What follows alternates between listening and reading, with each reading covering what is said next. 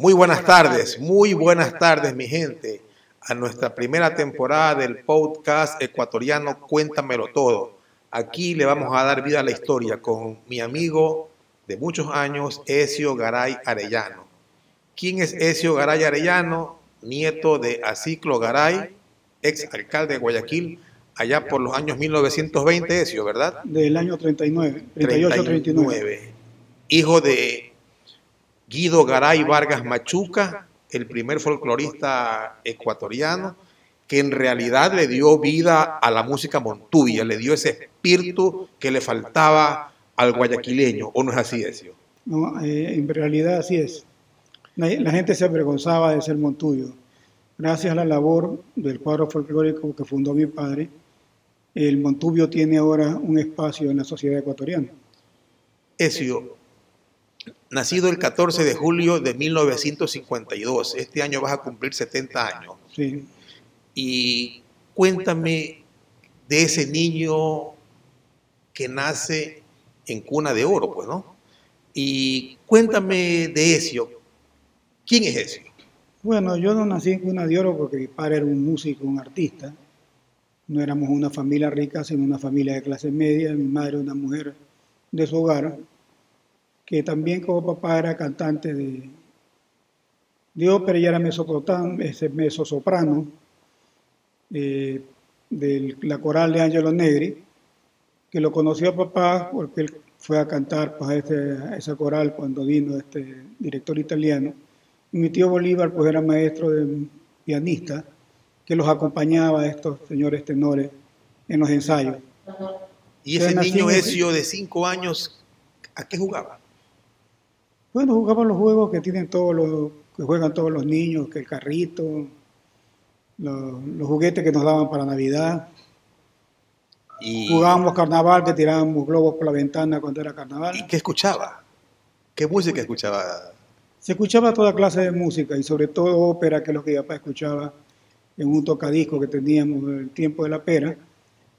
Todas las óperas pues de Verdi, todo lo, lo, lo, que es la producción italiana, más las alemanas que eran las más... ¿Y ese piano que estaba en tu casa? El piano ese era de mi tío Bolívar, el uno, y después mi papá compró otro piano para él. Entonces hubieron dos pianos que querían que aprendamos música.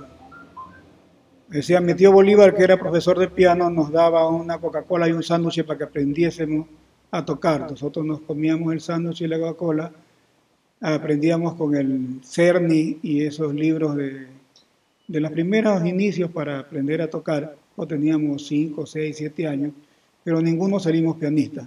Ninguno salió pianista, pero, pero Ezio a los 10 años se topa con Shakespeare. Claro, porque mi, eh, mi abuela pues se va de viaje a Madrid a vivir donde mi tío Mario que estaba allá y algunos libros de mi abuela vinieron a casa, entre ellos los libros de William Shakespeare, el tomo de las tragedias. Entonces comencé a leerlos yo, aunque no era lectura para niños, yo lo cogía que estaba en el librero de mi papá, porque cuando no estaban ellos, mi papá se iba a trabajar, mi mamá no estaba, pues nosotros cogíamos todo lo que queríamos, libros, objetos y bueno, podíamos hasta jugar con ellos. ¿no? Es que eso es lo interesante, ¿no? Poder lo único jugar. que no hicimos fue recortarlo. No, pues estaba es prohibido. Que, es que lo interesante es cuando eh, eh, tú tienes una infancia en que te dicen, ahí están los libros, pero no los toques porque se dañan. Pues, ¿no? Claro. Pero tú a los 10 años, tú sabes que a los 10 años mi padre me llevaba a buscar antigüedades. Me gustaban los libros, compraba, compraba libros y coleccionaba monedas. Y cuando cayó en mis, en mis manos eh, Shakespeare, dos, tres páginas, no, eso no es para ti, pero cuando me cuentan que Ezio a los 10 años eh, hablaba con Shakespeare, y no, caramba, este, estamos hablando de una persona de otro mundo. pues. El libro era muy bonito, es, porque todavía existe, lo tiene mi hermana Glenda, tiene a dibujos, tenía este, grabados, todas las tragedias estaban con grabadas, entonces Antonio y Cleopatra, Troilo y Crecida, este, Otelo, Macbeth, todas tienen sus imágenes. Entonces tenías no solamente la lectura del diálogo, que aprendí a leer el, el, diálogo de teatro, que no es lo mismo que leer un libro con una narrativa común y corriente, sino que en la imaginación de la ventaja de cuando leemos, que nosotros nos imaginamos las imágenes, ayudaban muchísimo estos gráficos. Entonces, era una... Entonces comencé a leerlo porque ya cuando me vieron que había cogido el libro, me dijeron, bueno, si lo vas a leer, termina tragedia por tragedia y comienza otra. No es que vas a odiarlo, ni lo vas, ni vas a garabatear en el libro, ni nada de eso. O sea, los cuidados para el libro y segundo, para que lo pueda entender. Claro que me dijeron, no es lectura para ti, porque son historias verdaderas, que fueron grandes tragedias. Y ahí nace también mi, mi amor hacia la historia, porque todas las tragedias son de personajes históricos de la cultura greco-romana claro. y medieval. Y, luego ese Ezio, un extraordinario alumno en la escuela.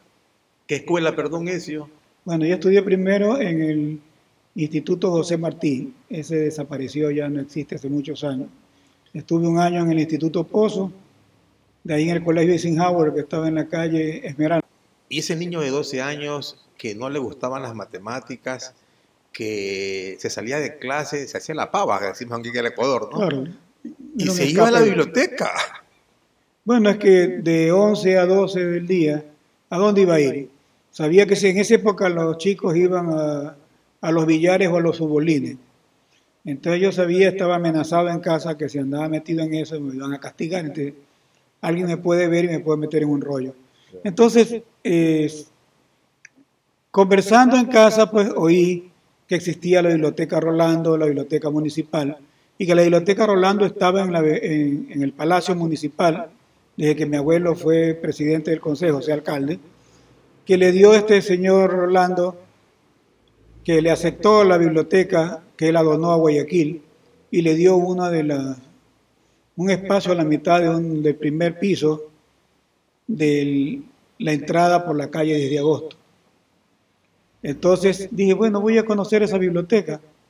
Entonces me escapaba y me iba de las 11 hasta las 12 que cerraba, porque cerraban a las 12 y volvíamos nosotros a clase a las 2 de iba a la casa y, volví a la biblioteca de 3 a 6 de la tarde a los horarios en aquel entonces. El año... Hiciste best friend de todo este personal que trabajaba en la... Claro, yo era, y, el doctor, y conocí al doctor Rolando que era bastante mayor, que no le hacía ninguna gracia que vaya este joven a la biblioteca, porque decía que podía dañar los libros.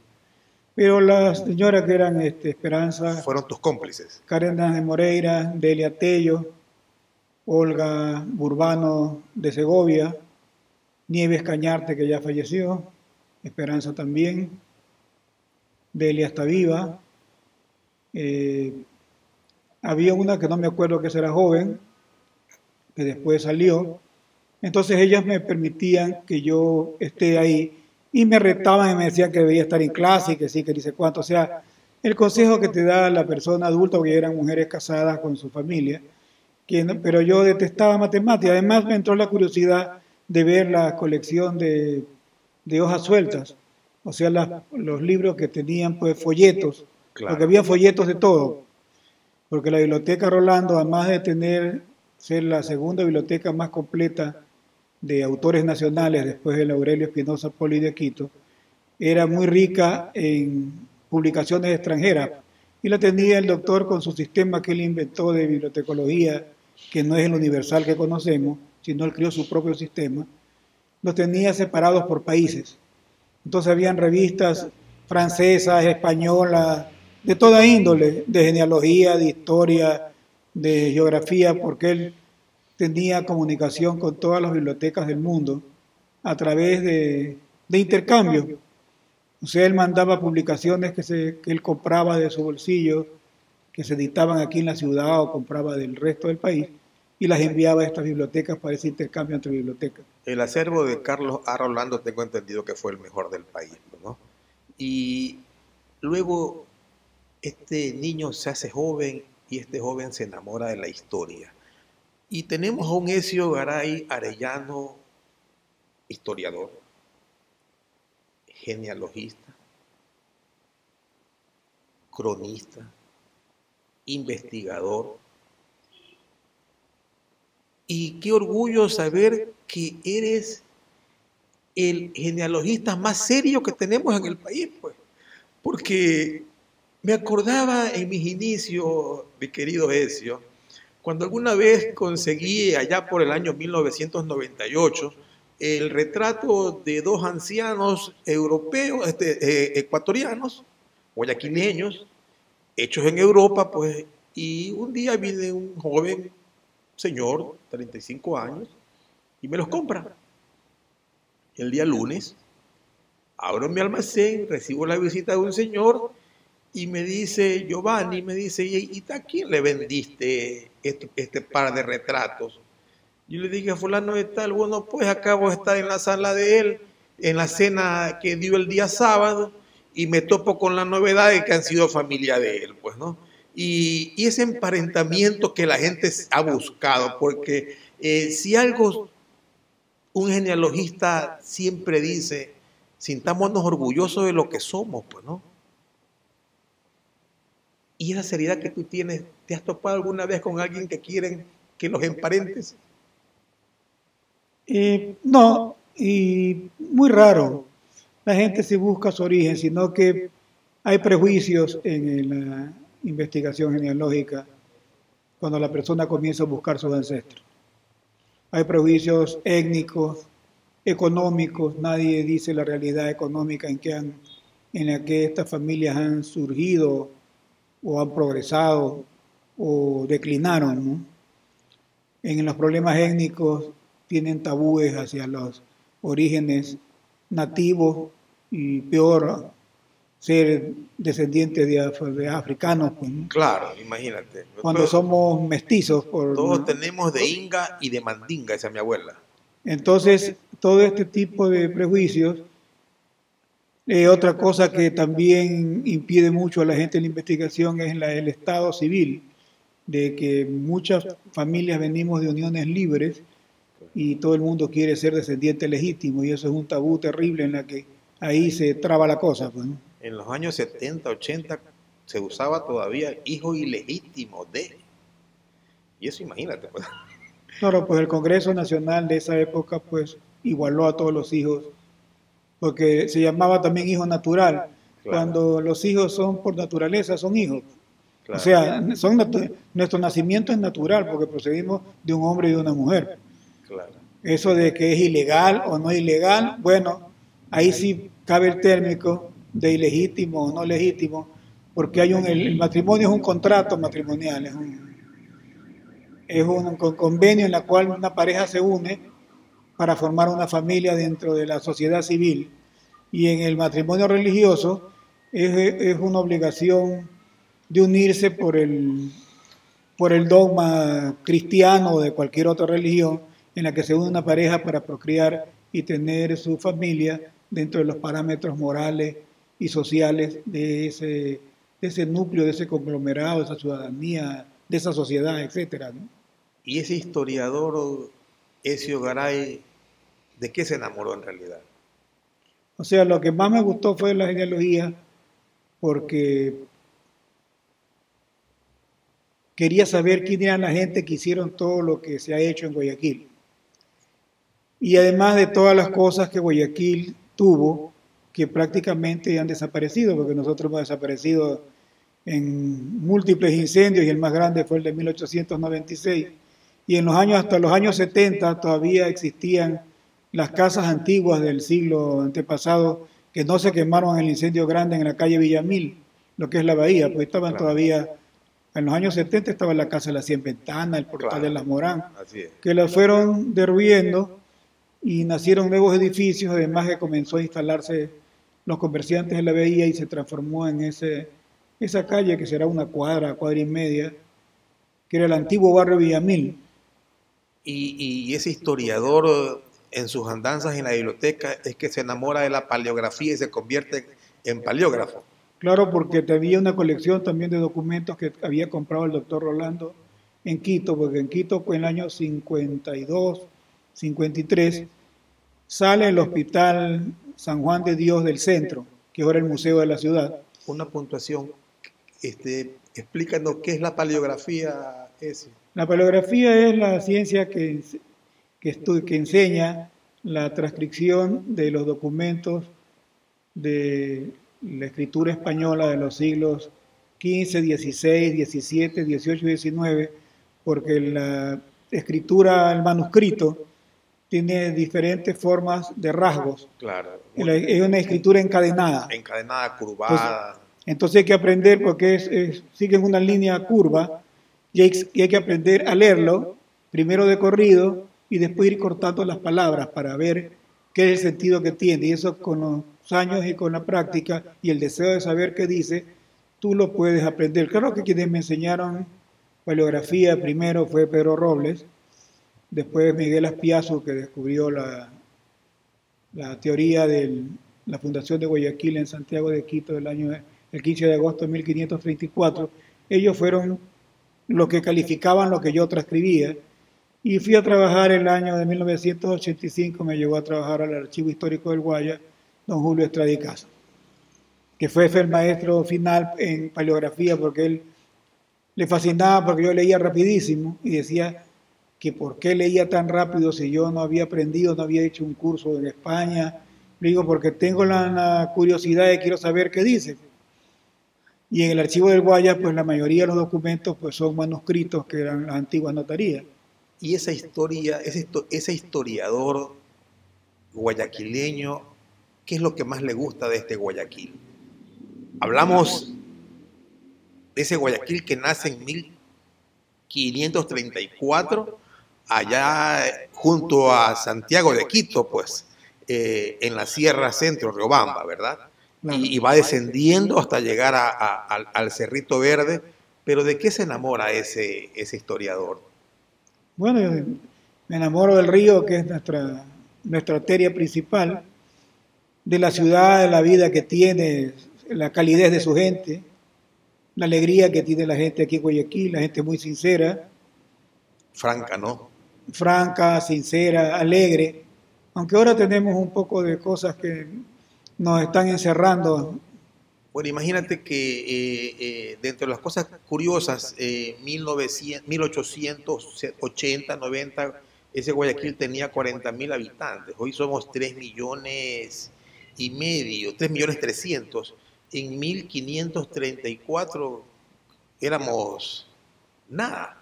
Eh, cuando esta gente desciende al Cerrito Verde se topa con un pueblo aborigen son los chonos, ¿verdad? Sí, la cultura es chona según los arqueólogos. Ya. ¿Y ese chono qué es en realidad? El chono es un nativo de, propio de nuestra cuenca del Guaya. Vive de la pesca, de la pesca en el río. Come pues maíz, plátano, otro tipo de fruta. Es muy guerrero, es muy aguerrido y dicen que eran caníbales también en el fondo. Claro. Yo sí lo creo. Yo sí lo creo. Eso no está en duda. Ahí está la crónica de cuando los punaes, que no eran, esos tienen, son de origen, creo, huancavilca, pues son, vienen del norte de la península o de Manabí. Los, los, los, puneños son otra, otra, otro grupo este, étnico que era, estaba ahí a, a la cabeza del cacique la cuando el fray Valverde, este cura, pues vino a evangelizarlo, pues se lo comieron, porque eran caníbales, entonces... ¿Y de dónde sale la etnia huancavilca? Pues, este, Los primeros, los conquistadores, como los cronistas de Indias, venía un escribano con ellos, que a duras penas los que vinieron pues no eran escribanos, no eran letrados. En aquel entonces pues el español letrado era el abogado y el cura y el médico que eran los que estudiaban. Claro. Pero el resto de los conquistadores, la mayoría había aprendido a firmar para poder ejecutar sus documentos públicos, testamentos, compras de tierra, esas cosas, y a leer o medio leer para las oraciones cristianas y eso, entonces no tenían un, conocimiento como se tiene ahora la sociedad actual. Pues. Entonces el escribano era una persona que sabía escribir, pero no conocía ortografía, ni sabía de, lingüística, ni de cierta ciencia, sino que escribía como lo oía. Por eso muchas de las lenguas nativas se perdieron, porque lo escribieron como suena.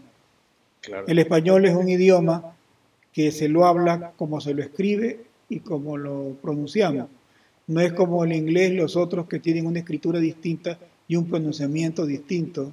El francés, todos ellos tienen una lingüística distinta al español. El español, como se lo escribe, eso, eso es. Entonces, a lo que ellos oían, a lo que sonaba en su oído, ellos escribieron. Por ejemplo, le dicen Atahualpa a Atahualpa, cuando el nombre dice que originalmente es Atabalipa, según los expertos en lingüística. Claro. Porque no conocían el idioma de los incas, con porque para nosotros es quichua con i y para los peruanos es quechua con e. Ahí hay una disgregación de, de lingüística por quienes cogen la educación para cristianizar a estos nativos, que se los llamaba paganos porque eran politeístas. Claro. Ellos, los, los curas, son los que se encargan de educarlos y los de enseñarles la lengua para poderlos introducir a la religión católica. Mi querido Ezio, ¿chonos o huancavilcas? En realidad somos chonos. Huancavilcas son los pueblos de lo que es la península y la parte sur de la actual provincia de Manaví. ¿Y estos chonos son de, la cuenca del río Daule, vienen de... Toda la costa, pues, ¿verdad? Claro, están desde, desde Santo Domingo. Se supone que de los Áchilas pueden ser de origen chono, posiblemente. Claro. Porque ellos cuando vinieron los españoles después, como no los pudieron someter y huían a cada rato y quemaron los asentamientos que tuvo Guayaquil, ellos decidieron salir huyendo de, de esta zona y se van una parte de esta población hacia lo que es Santo Domingo y van trepando la cordillera y pueden ir hasta el oriente posiblemente. Claro que una gran parte la diezmó las enfermedades que trajeron los españoles como la viruela, sífilis, sarampión. Sarampión, todo este tipo de enfermedades que no tenían defensas estas tribus porque eran endógamas, casados entre ellos y no tenían no habían tenido contacto con otra con otro grupo humano y el español traía todas las enfermedades del imperio romano que traían todos los, Tenían su propio dialecto, el hombre con taparrabos, la mujer desnuda. Claro, totalmente. Ellos usaban y se adornaban con plumas de acuerdo a sus ceremoniales religiosos, sus costumbres que tenía cada... Con su debido cacique. Claro, de, de acuerdo a que cómo se identificaban cada uno de estos grupos. Vinieron pues los curas españoles pues, y esto lo condenaban por la desnudez de, esa mentalidad medieval que todavía tenía España, pues, que la desnudez era mala y había que taparse. Entonces, este es todo un choque de dos culturas distintas, pues, de dos mundos. Ese choque de dos mundos que en realidad Carlos V se da cuenta de que tenía que emparentarse con estos caciques para luego eh, le puedan rendir y pagar impuestos, pues.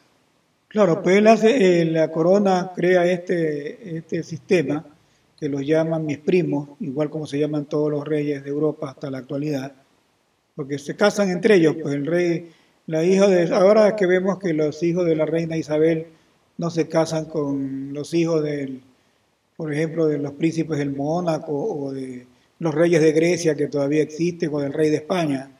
Ya el mundo cambió. Pero aquel entonces se casaban entre hijos de los diferentes reinos y así se conformaba pues la, los reyes que eran el sistema monárquico que tenía el mundo europeo de aquel entonces. Y así también se, sostenía la, monarquía. Pues. Claro, entonces ellos al, al traspolar esa nobleza al cacique que lo eleva pues a señores, al rango de príncipe o grandes duques de estas etnias, los nombra señores principales y caciques, entonces les reconoce a estas familias principales, entonces los, el resto de los aborígenes le rinden pleitesía a este señor principal pero nativo.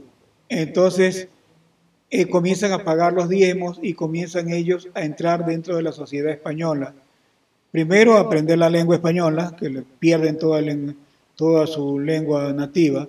Segundo, se vuelven cristianos pagan el diezmo al rey, pues el quinto que se daba, y rinden vasallaje a su señor cacique. ¿Y cuáles son los apellidos de, de estos chonos, eh, mi querido ese? El de los caciques principales eran Caiche, Chonana, el otro, el otro el término que están emparentados entre ellos. O sea que so Sofía Caiche vendría a ser una princesa. Ella es una chono. princesa, una princesa de familia real nativa, sino que la familia Caiche se cambia después, en el siglo XIX, cambia, no les gusta el término Caiche y se ponen Carchi. Entonces la familia que lleva el apellido Carchi, que también es un nombre nativo de la- del pueblo topónimo que vive en la que es actual provincia del Carchi, nuestra última provincia de la Sierra, cambiaron un topónimo por otro. Imagínate emparentarse con, este, con los Carchi y no con Carlos V, ¿no? Bueno, era lo mismo. Para la sociedad de aquí, de la sociedad colonial, eso era, estaban al mismo nivel. Entonces, eh, eh, es como que costumbre cambiarse el apellido, ¿no? En ciertas áreas, en ciertas partes, se les ponen la S, le cambian la Z o, o lo afrancesan. Me contaban en la época de las dictaduras un general Almiorrich que en realidad era morocho y así Puso Borosh. Pero e- esa es la historia bu- buena de, de- de nuestro país, pues, ¿no? Pero continuemos con ese Guayaquil histórico con el nombre de una persona, Aciclo Garay. Eh, hasta donde sé, es el único barrio que lleva el nombre de una persona, el barrio Garay. Cuéntame esa historia, por favor, Ezio. Bueno, mi abuelo Asisclo Garay era alcalde de la ciudad el año de 1938-39. El consejo de aquel entonces decidió urbanizar la antigua Quinta Pareja, que era la calle Córdoba al este, al norte la calle Julián Coronel, al sur la calle Luis Urdaneta y al oeste la calle Lorenzo de Garaycoa, antes Santa Elena. En ese, en ese barrio no existían manzanas ni nada, sino que ahí vivía mucha gente. Era como un suburbio aislado con una gran cerca de zinc que la rodeaba. Lo único que había comprado en aquel entonces el terreno era el doctor Abel Gilbert para la clínica Guayaquil y estaba al frente la, la, en Tomás Martínez la quinta piedad de la familia Leví.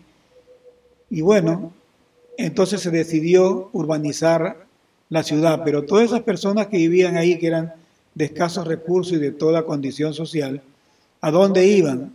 Entonces buscaron en el municipio el abuelo con sus ediles y encontraron que en el Estero Duarte, que es la actual calle Asisclo Garay, que lleva el nombre, que es un ramal del Estero Salado, al frente había una gran isla que se llama la Isla Duarte, que era una familia, Duarte es una familia muy antigua, del siglo XVII hasta el siglo XX que desaparece esa familia. Tienen que haber todavía descendientes, sino que ya no tienen la importancia que tuvieron en el periodo colonial y republicano.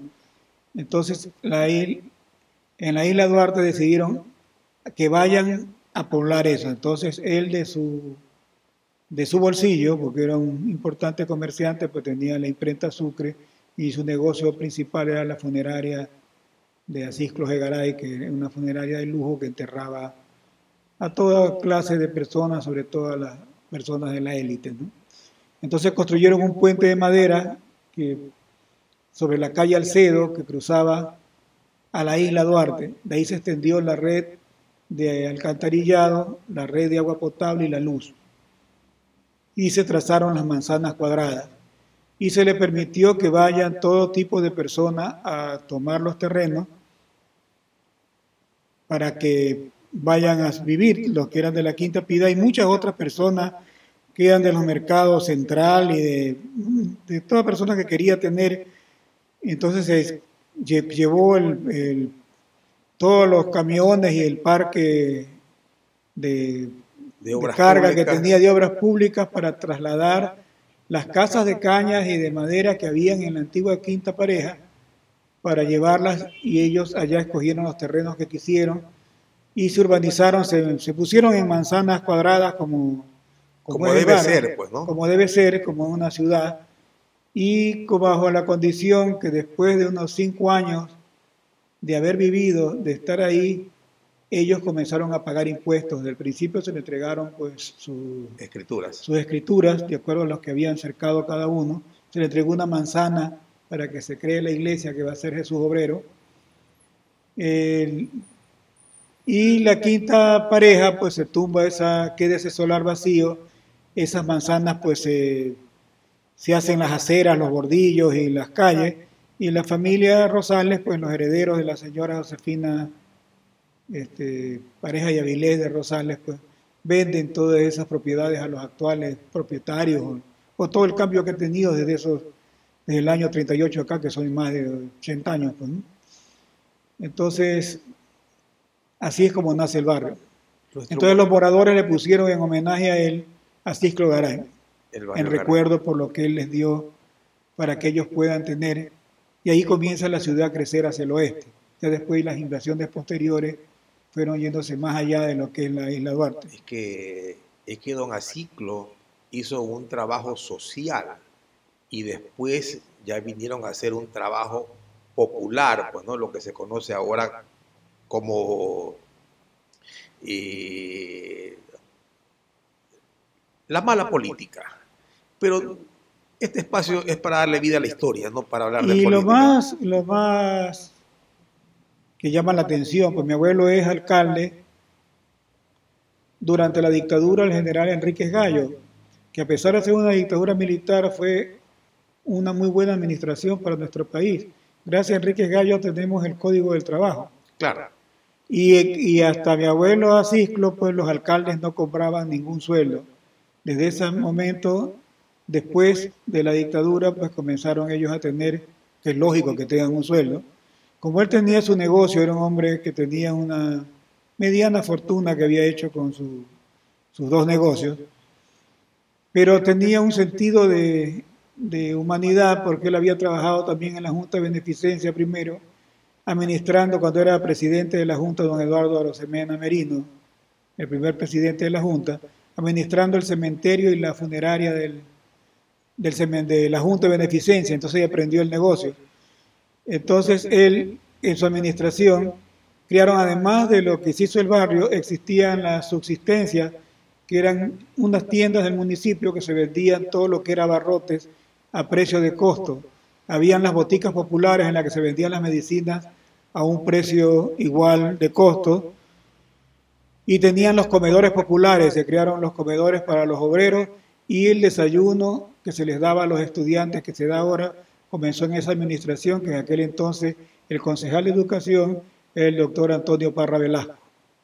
un alcalde con mucha responsabilidad social.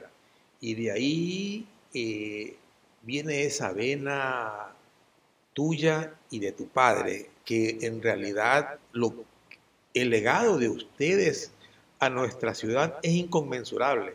Siempre miro con mucho aprecio ese monumento que tiene tu padre aquí en, el, lo que era el redondel de la de las Américas, pues ahora eh, entre los los, eh, este, los pasos elevados, pues, ¿no? Donde lo que es actualmente la parte posterior de lo que fue en su, en su debido tiempo el Club de Leones eh, del, del, Norte, a ser ese, ese, Club de Leones, ¿no? O creo que era el principal. El principal, ¿no? Entonces, eh, esa responsabilidad social, sinceramente, que, que me motiva yo al, al, al leer y ver muchos videos tuyos, tanto tiempo conversando contigo, y ahora, Ezio, este Guayaquil que pronto, que algún día mirará las playas, a, playas, porque hacia allá vamos, pues, ¿no? Porque San Borondón se termina pronto, pues habrán ahí 500 terrenos, quizás 600. Luego, Guayaquil nunca creció hacia arriba de manera vertical. Eh, ya estamos, ya, ya empezamos a, a, a, poblar lo que es la vía a la costa y lo que es Daule. Este Guayaquil, ¿tú cómo miras en un futuro esas costumbres guayaquileñas? Bueno, las costumbres guayaquileñas nuestras pues se, fusionarán con, con las modas que vengan pues, de la migración del resto del, de los guayaquileños que llegan, que pasan a ser guayaquileños del resto del país, del exterior, eh, de, de, los mismos lugares que se vayan. Por ejemplo, Pascuales ya dejó de ser el sitio que iba en mi juventud, que uno iba a, a comer, fritada. y a bailar los domingos. Sí, ¿no?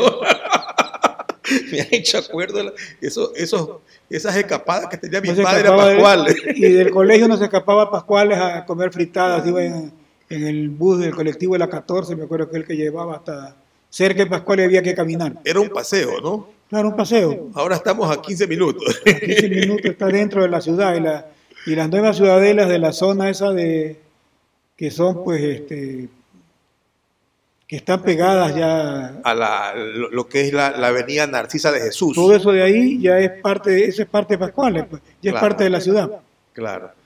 Así nos iremos pegando. Chongón también está pegado. Antes era un viaje larguísimo que había que ir a Chongón, dice que era buena suerte ir a subirse en el monumento que estaba antes más bajo, a besarle el, el poto al, al, mono que hay en Chongón. Allá. Entonces, era la mejor suerte que podíamos tener, ir a besarle, es una costumbre, este, los chongones que eran ese, otra etnia, otra cultura que hubo ahí, ellos cuando llegaron los dominicos, que pusieron su iglesia, su parroquia, comenzaron a pelear porque le pusieron justo la iglesia al pie donde ellos tenían este... Es un tótem en forma de, un mono, que, pero ellos nunca movieron el, el, mono, no se movió nunca porque era pesadísimo. Entonces los dominicos le pusieron el nombre de patrono a Chongón de esa población, se llamaba San Jerónimo de Chongón. San Jerónimo es el santo que ayuda, que saca a los muertos cuando nos morimos, que nos lleva al purgatorio. Y ese Guayaquil que tenía ese mono en Chongón, que todavía come humitas, encebollado, ayacas. Claro, es ahora una, es un sitio turístico que va la gente, pues, además que también ahí está el viaje, creo, para ir hacia la... Claro a la hoy provincia de Santa Elena. Pues. Pero ¿cómo ves el Guayaquil del siglo XXI, Ezio? ¿Hacia dónde va una Guayaquil? ciudad como Polita, grande como Lima, que tendremos mucho, ojalá tengamos algunos municipios y haya cada vez mayor progreso. ¿Tú le apuntas a eso, Ezio? De que debemos dividirnos en algunos municipios o, convertirnos en un distrito metropolitano. Deberíamos transformarnos en un distrito metropolitano para que así entre incluso lo que es San Borondón ahora la que nos separa el puente, porque pasamos la puntilla y estamos allá en San Borondón, cuando por el puente estamos pegados a la ciudad. Pues. ¿Tú le apuestas al Gran Guayaquil? Claro. Ese Gran Guayaquil que se una con Pozorja. Que se una con Pozorja, donde estará el puerto de aguas profundas, con mejor clima, porque si nosotros hubiésemos crecido, en vez de irnos al norte, o sea, adentro del río Guayas hacia arriba, hubiéramos, en vez de ser camoraneras, todo eso se hubieran hecho ciudadelas en esas islas con puentes levadizos, seríamos como Miami. Tenido que haber salido al mar a buscar mejor clima. Claro. Mira tú. Solo que hubiéramos contaminado pues el Golfo, hubiéramos acabado con la pesca, pero bueno. Total, el, el puerto pues con Posorja pues ya saldría de donde está, pues se, se hará en Ciudadelas o, alguna cosa, y el puerto quedará allá afuera en Pozorja. Esas, pues, todas esas tierras de Chongón hacia playas, todo ese Guayaquil que va a mirar al mar después de, calculo yo, unos 20 años, ya tiene dueño. Por ahí el otro día en una conversación me dijeron, el nuevo rico de Guayaquil, dice, Hoy es el dueño de esas tierras que valen 3 mil millones de dólares el día de hoy. A ah, caramba. Pero me gusta a mí esa migración que ha llegado eh, los venezolanos, por no decir las venezolanas, vaya a escuchar mi esposa, ¿no? Este, esa migración. nos hemos enriquecido, porque Guayaquil eh, es una ciudad cosmopolita y a mí me encanta esa parte. Guayaquil, bueno, este, soy malo para cantar, pero eh, esa ciudad cosmopolita que siempre le hemos dado cabida O sea, Guayaquil nunca va a perder su esencia de ser cosmopolita y tener esa vida activa de puerto. Nosotros somos igual que Nueva York, que, que Hamburgo, la misma Lima, este, todas estas grandes ciudades que están al mar, el mismo Londres, en la que va gente de todo el mundo. Pues.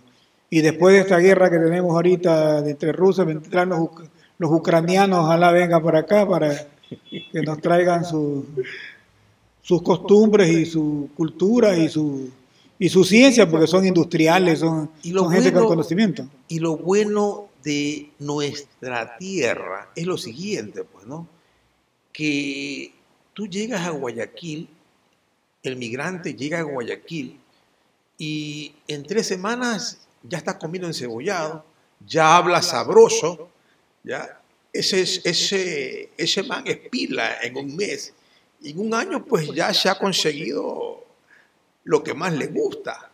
Y ese migrante en realidad que aporta mucho se adapta rápido. Claro, porque, porque nuestra, nosotros somos muy hospitalarios y somos amigueros y nos gusta ayudar y, y, y servirnos y si vemos a estas personas que vienen, en las condiciones que vienen, le abrimos las puertas de nuestra casa, somos muy gentiles en eso. Siempre lo ha sido el guayaquileño de esta forma, para todos. Por eso es el progreso y el, y el motor que tiene la ciudad, pues que vive, tiene un dinamismo económico, comercial, de toda índole. Aquí se vende todo.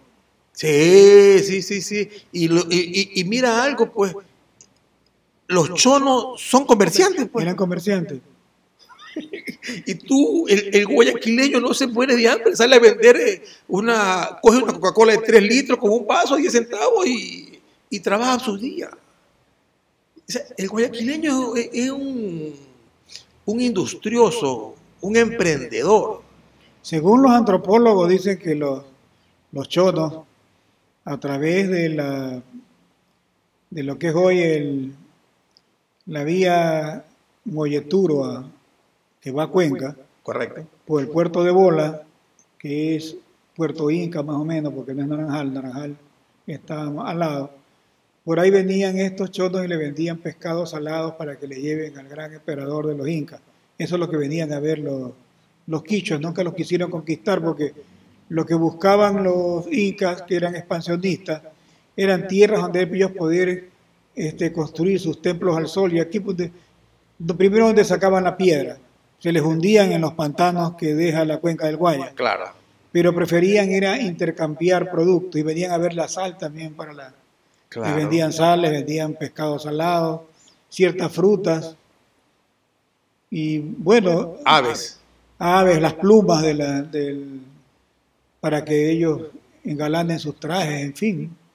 Lo hermoso de esto también es yo, de que cuando Guayaquil se enriquece de el francés que viaja lo que vulgarmente se conoce el gran cacao. Y, voy a decir esto con humildad de rigor.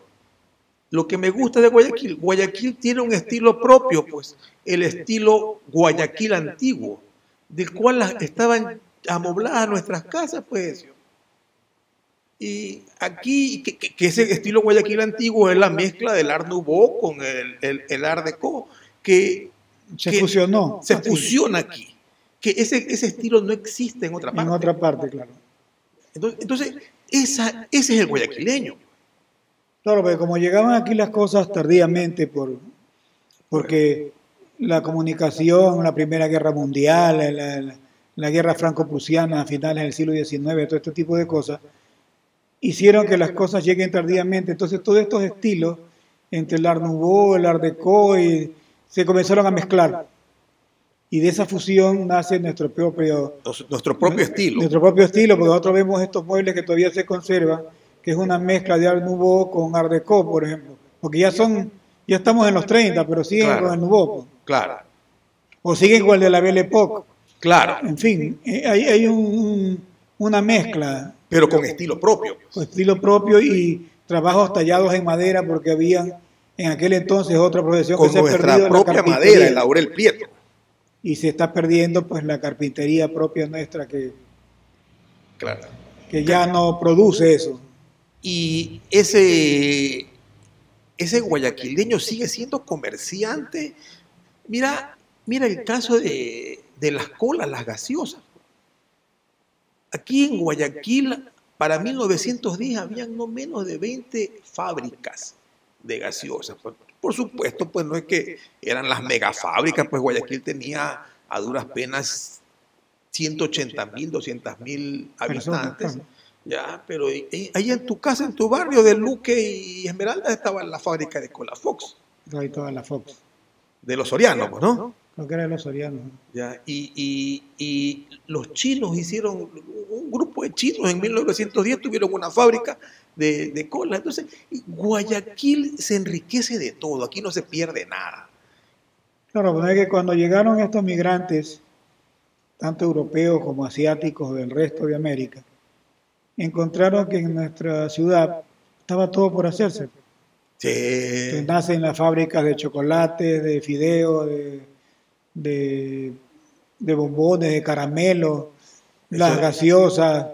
y vienen Eh, los... comienza, eh, comienza la industrialización a pequeña escala, pero tenemos una gran industrialización. Viene que con el el- tiempo unas crecen y, y otras fenecen porque van viniendo los cambios foráneos, van viniendo las importaciones, porque también nunca dejamos de importar. Claro, Seguimos importando. Ahorita China es el gran, el gran proveedor de todo el mercado de toda índole, que también eso ha mermado nuestras antiguas eh, trabajos artesanales de carpintería, porque nos llegan muebles chinos con aglomerados y con que salen mucho más baratos que mandar a hacer con un carpintero nuestro con las maderas. Ya, y entonces, Ezio, estamos con ese Guayaquil industrioso que miró para todos lados, que no ha decaído, que le sigue dando hospitalidad a todo el mundo, que viaja, que sueña.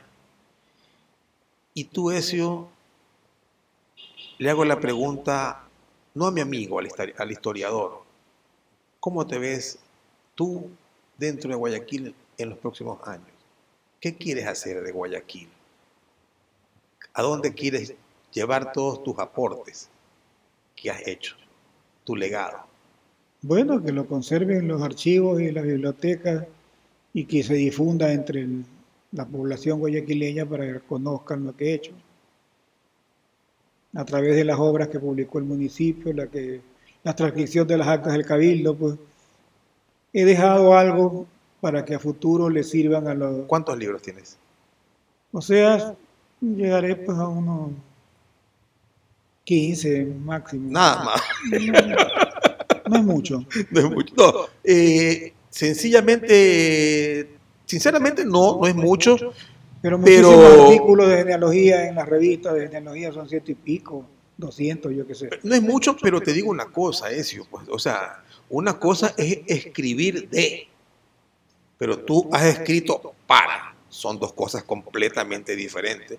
Y las investigaciones eh, las has hecho tú, pues, porque nunca ha habido, pues, un, un- un municipio, un, un gobierno, pues, que te ponga a, que es lo más natural, pues, ¿no? O sea, investiga y, y publica.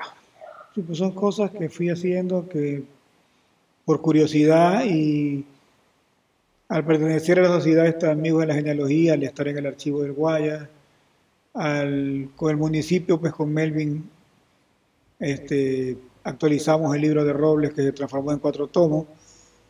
Estas conexiones lograron que logre todas estas publicaciones, pero no es que era como un proyecto de cultural, histórico, obligatorio de la ciudad, como tienen otras ciudades pues, del mundo, no, no el resto del país, porque creo que en el país es lo mismo casi. Porque tenemos que conocer la historia para no olvidarnos de la misma, pues, ¿no? Y no, y no repetir los errores. no repetir los errores sobre todo, o sea, saber la historia de verdad como es y, y no fomentar mitos, porque también dentro de esto también hay mucho mito y muchas cosas que se omiten por represalias políticas, porque hay que decir la verdad, pues la verdad siempre sale a la luz.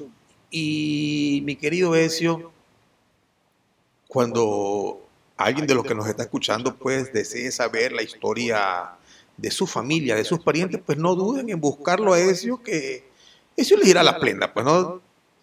Sí, si yo tengo la información, encantado, si no, los guiaré donde pueden comenzar a buscar, porque tampoco tengo todo, todo. Lo he, logrado conseguir un, adquirir un gran archivo de información, pero no es de toda la población, porque comenzando que la mayoría de la gente de, que vive en Guayaquil, sus orígenes no están dentro de la ciudad. Entonces, tenemos que comenzar a buscar fuera de la ciudad. La mayoría, la mayoría y en su gran parte está en el Perú, pues. En el norte del Perú, en las provincias, en las otras provincias de la costa, en las de la sierra, los de origen colombiano porque la relación del guayaquileño con Lima, con el Perú, era más cercana que con la sierra, pues, pero ojo, por las distancias. Pues. Por la distancia, por la comunicación, o sea, era más fácil ir por mar hacia el Perú. hacia, este, el puerto de Callao. Al Callao. Día y medio en, en, lancha, en, canoa. En lo que sea, en balandra, en... Seis, días, seis días al lomo de mula a, a la sierra. y, a la sierra iba solamente de, del mes de junio al mes de diciembre.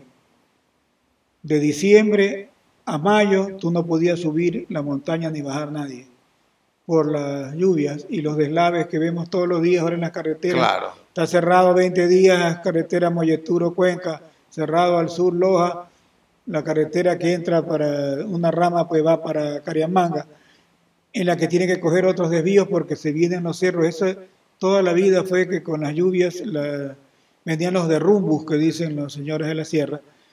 En todo lo que es la, sierra, el viejo camino garciano que es por que se sube de Montalvo para Guaranda, que es la manera más rápida de llegar a Quito, era imposible. Eso lo deja, describe cómo era el viaje de la sierra el padre Mario Cicala, que es un jesuita que estuvo aquí el año de 1735 y lo publicó en Viterbo, en Italia, el año de 1777. Ahí describe él cómo era el viaje, cómo él regresa de Quito, en la que se, en uno de esos derrumbes se vino con la mula en que iba sentado él y él todo embarrado de lodo y lleno de... Así estuvo cinco o seis días con esa misma ropa y con todo el lodo hasta que llegó a la población de Montalvo, que es ahora Montalvo, que este se llamaba Temembela, era el último punto del recorrido por el, río Babahoyo, pues, el río Grande, hasta después llegar a Bodegas, que era Babahoyo, en la que ahí pudo bañarse y sacarse toda esa ropa. Era, eso, era, eso fue hasta la construcción del ferrocarril. Y para terminar, eh, Ezio, un mensaje para el guayaquileño, para el ecuatoriano, para la gente del mundo que nos escucha, pues esto de aquí ya no sé. Lo interesante de un podcast es que no se queda, pues, en los en cuatro paredes, pues, ni en el norte, ni en el Nos van a ver mucha gente. Dale un mensaje a esa gente. Bueno, pero esa gente que nos va a ver, pues que se preocupen más por lo nuestro, que le coja más amor, porque nosotros al conocer nuestra historia, al saber muchas cosas, al desmitificar los tabúes y todo este que nos lleva todo este conocimiento, al adquirir conocimiento, nosotros vamos a amar más a, nuestro, a nuestra ciudad, a nuestra tierra, a nuestras costumbres, a nuestro color, a nuestra forma de ser, a nuestro color de piel, a lo que venimos de origen. Entonces, al saber qué somos, sabremos a dónde vamos entonces, al tener tú un amor hacia lo que eres, tú vas a ser un mejor ciudadano, un mejor guayaquileño, y en esta ciudad será cada día mejor. Es nuestro primer podcast, la, primera temporada. Aquí le vamos a dar vida a la historia. Este programa se llama Cuéntamelo Todo. Nuestro primer invitado es Sio Garay Arellano un coleccionista apasionado por el arte y las antigüedades. Mi nombre, para los que no me conocen, Giovanni Reyes Basurto. Para los que me conocen y me siguen en las redes, en TikTok, en Facebook, pues les agradezco infinitamente todo, todo, todos sus likes, todos, todos sus consejos, todas sus preguntas. Pero sobre todo les voy a decir algo. Yo no soy un historiador, no soy un profesional, no soy ingeniero, no soy médico, no soy licenciado, soy un bachiller, un autodidacta, que simple y sencillamente me gustó el arte, las antigüedades, me enamoré de esto y me puse a leer desde temprana edad. Y cualquier equivocación pido disculpas de antemano. Mi segundo invitado lo grabaré en unos cuatro o cinco días y estará disponible esto próximamente. Y sinceramente un abrazo, muchas gracias Ezio, de verdad. Por la invitación. No, Ezio, un lujo de invitado eres. Y creo que hay más porque sinceramente no hemos, no hemos conversado nada. Y hay, hay mucho más todavía. gracias.